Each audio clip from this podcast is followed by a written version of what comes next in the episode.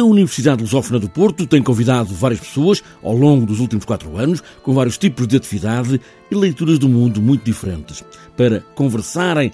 É uma palestra, certo, mas tudo depois se dilui numa conversa alargada para a plateia sobre, neste caso, do acontecimento. Hoje, ao fim da tarde, é a vez do professor Manuel Bugalheiro. Portanto, é num formato, digamos, mais ou menos convencional, até da, da configuração mais ou menos académica de uma conferência, portanto, um orador e um público. Aqui com uma particularidade, é que ao mesmo tempo não há grande ortodoxia no que toca às abordagens e às propostas. Portanto, apesar disto ser uma coisa feita por uma universidade, mas que sempre teve, desde o princípio, essa ideia de, da universidade a sair das suas portas e instalar-se num teatro municipal e, portanto, sempre foi uma coisa tendo em vista a comunidade e a, a comunidade do Porto.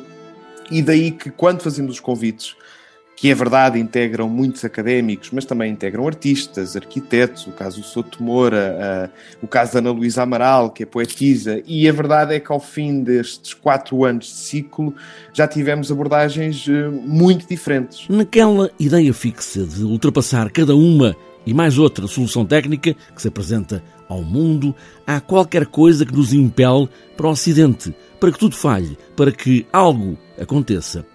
É por este caminho que vai seguir hoje, ao fim da tarde, Manuel Bugalheiro, onde a arte também vai ser chamada. E ao longo desta conferência eu propor-me-ei, uh, um bocadinho dentro destas premissas, ver como é que alguns casos particulares artísticos foram tratando o problema. Uh, portanto, como é que, o, digamos, o acidente foi sendo figurado, não é?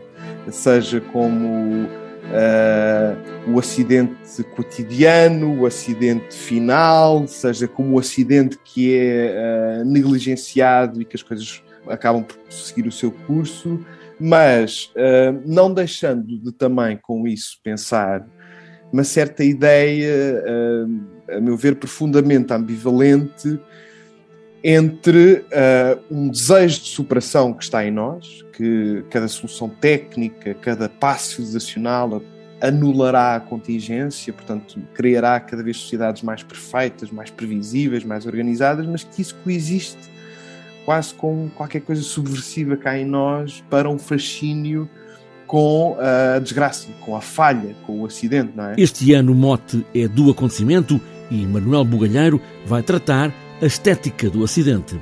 Esta pandemia que vivemos, será ela um acidente? Talvez não.